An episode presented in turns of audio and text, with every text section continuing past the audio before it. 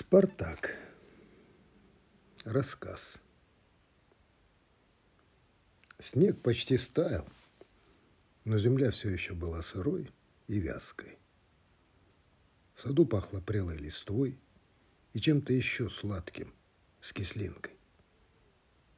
Скорее всего, запах исходил от яблок, что остались лежать в жухлой траве еще с осени.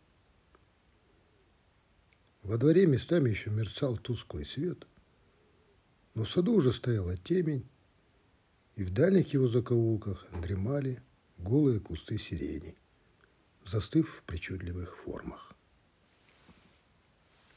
Вовка Майер, нескладный худой мальчишка десяти лет, в заношенных отцовских кирзачах, добрался по скользкой влажной земле до забора, за которым начинался огород, и внимательно огляделся вокруг.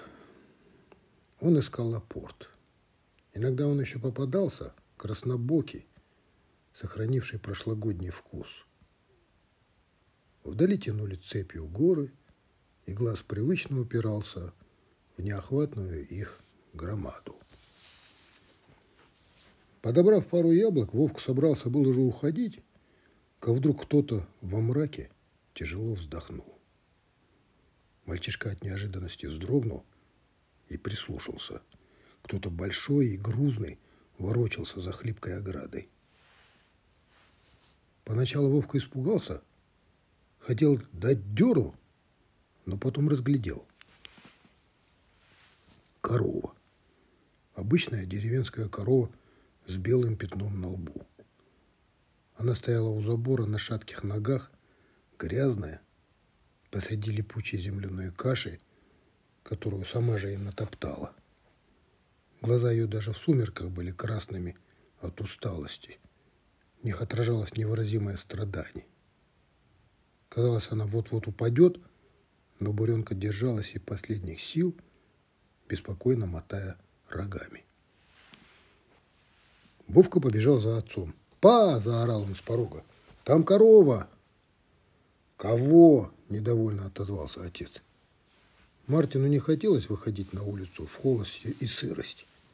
Он только что пришел со смены, только умылся и собирался ужинать. «Число, коров, в огороде, она там!» – затараторил Вовка, и звонкий его голосок выдал неподдельное волнение. «Она там, как будто умирает!» «Кого еще?» «Чего это она умирает?» – забухтел отец, недовольно поднимаясь из-за стола. Стоит у нас в огороде и умирает. Корова все так же неуверенно переступала с ноги на ногу, прижимаясь к забору. С ней на самом деле происходило что-то неладное. Она не собиралась никуда уходить, а увидев людей, вдруг совсем обмякла, ноги ее подогнулись, разъехались в стороны, и она растянулась там, где стояла, уткнувшись мордой в грязь. Мартин открыл калитку и не спеша обошел корову. Та даже не шелохнулась, лишь захрипела. Ту! Откуда она взялась? Спросил он себя. Может, у турков ушла? Или греки потеряли с Оторвановки? Предположил Вовка. Не, кого? Уверенно проворчал отец. Она вообще не здешняя. Вон, видишь, бляшка на ухе. Таких здесь не цепляют. Наверное, с другого поселка. Заблудилась. Отец нагнулся к корове и оглядел ее с боков. «Ох, мать! Кого ты?» – вдруг крякнул он. «Она ж стельная!» «Чего? Рожает, а? Тому! Беги! Тащи сани и листы!» – велел отец, живо скидывая с себя телогрейку. «Какие листы? Железные! Крышу в бане перекрывали, помнишь? Возьми там самый большой и тащи сюда, и веревку захвати, и мать позови. Вовка стремглав кинулся в сарай.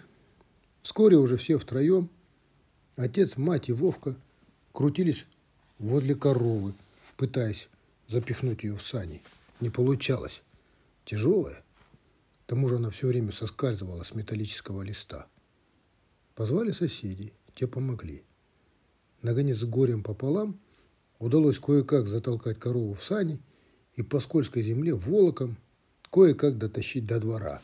Там уже у летней веранды вывалили ее на какую-то мешковину, застелили вокруг сухой соломой, и при свете лампы Мартин с Ильзой принялись за дело.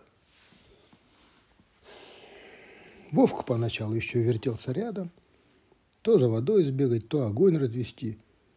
Но вскоре это ему надоело, он быстро устал, замерз и ушел домой. А родители остались во дворе и проводились там почти до самого утра. На рассвете Вовка услышал какие-то странные всхлипы из прихожей. Поднялся и, протирая глаза, поплелся на звук. В небольшом, наскоро сколоченном загончике лежал теленок, завернутый в старое тряпье. «Во!» – протянул ошарашенно Вовка и подсел к теленку. «Ничего себе!» Теленок подслеповато пошарил мордой и потянул носом в воздух. Принюхался. Мальчишка попытался его погладить. Теленок воткнулся мокрым носом Вовке в колени и лизнул. Вовке стало щекотно, и он засмеялся, одернул ногу. С этого и все и началось. Теленка назвали Спартаком. Вовка назвал, конечно. «Кому?» – удивился отец. «Какой еще Спартак?» А потому что в клубе показывали кино, где один раб гладиатором работал, стал объяснять Вовка. Над ним все издевались, дразнили. Это ему надоело, и он утопил насмотрщика в Казани с супом. А потом поднял восстание и победил всех врагов. Правда, в самом конце ему не повезло. Его поймали и казнили. Но зато про него потом сняли хороший фильм. Теперь его именем называют футбольные команды.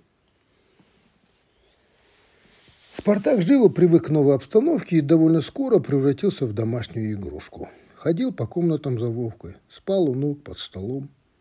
Поесть его относили в сарай к матери пять раз в день. Сарай, кстати, отец самолично обустроил самым надежным образом. Законопатил все щели и застелил пол новыми досками. Затем раздобыл сено, привез из фермы дробленки, солью в запасе. В общем, все утряслось, уладилось, и жизнь потекла своим обычным аульным чередом. Тем временем Ильза обошла пол поселка, все выспрашивала у людей, не потерял ли кто корову. Но хозяин все не находился. Так корова осталась жить у них. Ну и ладно, подумали. Значит, Бог послал. Спартак довольно скоро привязался к Вовке. Вдвоем они бегали по саду, играли в догонялки. Теленок оказался смышленым, научился выполнять разные собачьи команды. Например, мог подать лапу, то есть копыта, чтобы поздороваться. Или мог лечь и подняться, опять же, по команде. По воскресеньям, когда в селе все топили бани, Вовка устраивал помывочный Спартаку. Грел воду, брал щетку, мочалку, мыло – и долго возился с теленком. Тому нравилось. Особенно, когда Вовка тер его щеткой по брюху. У Спартака от удовольствия аж глаза закрывались, и он урчал. А однажды случилось вот что. По телевизору шел футбол, московский «Спартак» играл на выезде с мадридским «Реалом», и когда комментатор начал представлять столичных игроков – Спартак прибежал в зал, услышав свое имя. Он уставился в экран, прислушиваясь к чужому голосу. Он никак не мог понять, кто его зовет и зачем, причем из какого-то ящика. Он растерянно смотрел то на Вовку, то на телевизор и забавно хлопал большими своими глазами. «В нападение иди», – смеялся Вовка. «Там у них некому головой играть». Спартак любил конфеты, особенно белочку. Но они были дорогие, и мать покупала их редко. Вовка прятал их у себя в шифонере и по одной скармливал Спартаку под большим секретом. А то, если бы мать узнала, убила бы. В начале марта Спартак вдруг заболел. Он сделался скучным и сонливым. Лежал все время у себя в загончике и сопел. Вскоре он вообще перестал есть и заметно похудел. Он даже от конфет отказывался. Вовка не знал, что делать. Сидел возле теленка и, тяжко вздыхая, гладил Спартака по голове. Привели ветеринара. Тот послушал теленка в стетоскоп, простучал, прощупал, заглянул в зрачок, в горло и выписал лекарство. Точно так же делал врач, когда болел Вовка. А Вовку болел часто, особенно зимой. Горло. Врач, невысокий сухощавый старичок в заношенном белом халате и красным носом, приходил и тихим голосом всегда спрашивал одно и то же. ну молодой человек, на что жалуемся?» И Вовке хотелось пожаловаться ему на училку по математике. На эту злобную, визгливую тетку, которая никогда никому не ставила пятерок. Это было ее принципом. Она считала, что на пятерку математику знал только Лобачевский. А поскольку Лобачевский в их школе не учился, то стало быть и пятерки ставить тут некому. Врач приходил, задирал Вовке майку и стучал пальцем по груди, по спине, а в конце обязательно заглядывал в горло. Больше всего Вовке не нравилось, когда врач засовывал ему в горло ложку. Этого момента Вовка всегда ждал и боялся. Уходя, ветеринар сделал Спартаку укол. Вначале он открыл свой чемоданчик и вытащил оттуда шприц. Вовка никогда не видел такой шприц и перепугался. Шприц был большой и длинный. Иголка у него была тоже не маленькая. И когда ветеринар набрал шприц жидкости и наклонился к Спартаку, Вовка от страха отвернулся, зажмурился и больно закусил нижнюю губу. Но Спартак не издал ни звука. «Ничего», — сказал ветеринар, накидывая пальто в передней. «Он поправится. Давайте ему по рецепту». И ушел. Через пару дней Спартак действительно повеселел. Стал вылезать из своего загончика, нормально есть и снова шататься по дому за Вовкой. Спал в его кровати. И тут наступила большая, настоящая весна. Спартак переехал к своей матери в сарай, в закончике он уже не помещался, но по-прежнему большую часть времени проводил с Вовкой. Они стали частенько уходить в сторону гор. Там, у подножия, вовсю уже зеленела трава перемешку с подснежниками, и Спартак в охотку пасся на таявших лужайках под высокие трели жаворонка. Наевшись, устало валился у корней карагача. Вовка расстилал толстую накидку и устраивался рядом клал голову на мягкий спартаковский живот. Так они и засыпали.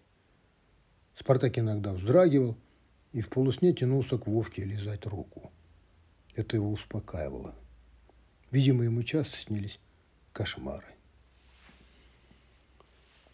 После майских праздников, Вовка это хорошо запомнил, появились какие-то люди, не местные. Их было двое, мужчина и женщина – они приехали на грузовике. Мужчина отозвал отца в сторонку и в полголоса о чем-то стал говорить. В конце вытащил из кармана какую-то металлическую пуговку и показал. Мартин повертел в руках железку, пожал плечами и повел гостей в сарай. Корова, как только увидела женщину, протяжно замычала и замотала головой. Узнала – «Анька!» – воскликнула женщина и бросилась к буренке. Мартин подошел вплотную к корове и приложил метку к ее уху. Они оказались одинаковыми. Грузовик загнали во двор, опустили задний борт и корову по узкому помосту затащили в кузов. Хотели затолкать туда и Спартака, но теленок вырвался, отбежал и спрятался за Вовкиной спиной – «Па!» – вытаращился Вовка на отца. «А чего они?» «Это их корова, сынок», – вдохнул Мартин. «Они за ней приехали».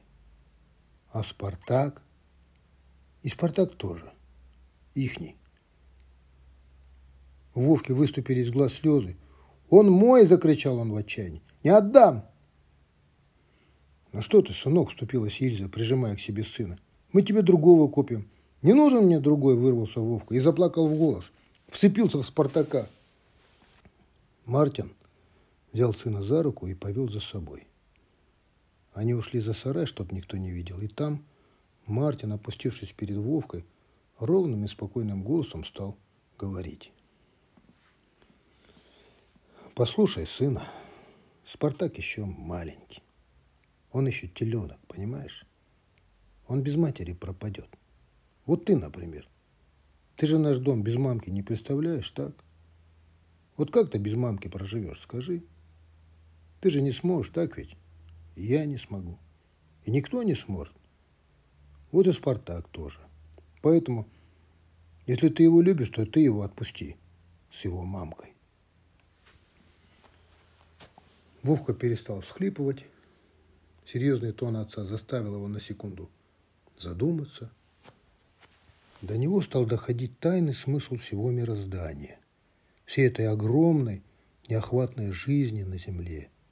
И что его удивило, все объяснилось в одно мгновение, причем так легко и просто.